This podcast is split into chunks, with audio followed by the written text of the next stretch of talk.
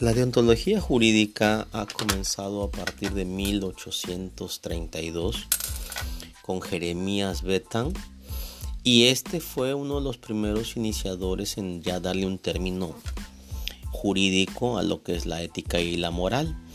Pero no es más que hasta 1930 cuando el Colegio de Asociaciones de Abogados de la Unión Europea define ya como base un código de ética de los abogados y esta era manejada en los 18 países que conformaban el bloque. Pero todo esto conlleva a que en México se presentó una parte muy similar al código de ética de los abogados y definitivamente pues se basan básicamente en lo que es la buena conducta en el servicio tanto a sus clientes como la función que hace con la relación que tiene con los funcionarios públicos.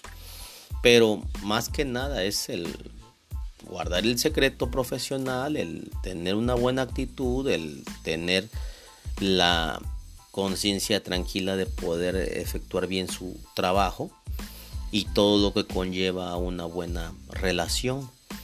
No olvidemos que todo este tipo de cosas están plasmados en el código, en los artículos que se manejan, pero hay algunos que realmente no, no están definidos como tales.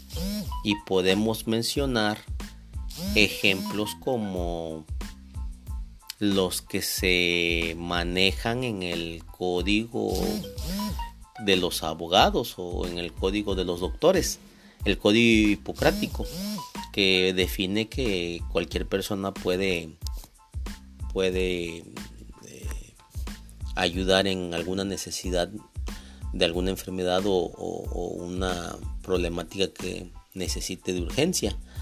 Pero también existen casos como los cuales eh, en el código que se maneja en la Corte de Justicia de los Estados Unidos que ante la Biblia juran y perjuran decir la verdad y nada más que la verdad. O bien como los estudiantes de Harvard que hace eh, aproximadamente un año ya crearon un código de conducta en el cual ellos mismos se complacen en decir que no harán ningún tipo de, de falsedades o, trampas en sus exámenes. Entonces todo esto conlleva a que dará como un resultado una, una disciplina en cual de los casos los estudiantes pues se van formando a, hacer las cosas con una rectitud. No olvidemos que todo esto conlleva que la ética y la moral están básicamente de la mano en las profesiones actualmente.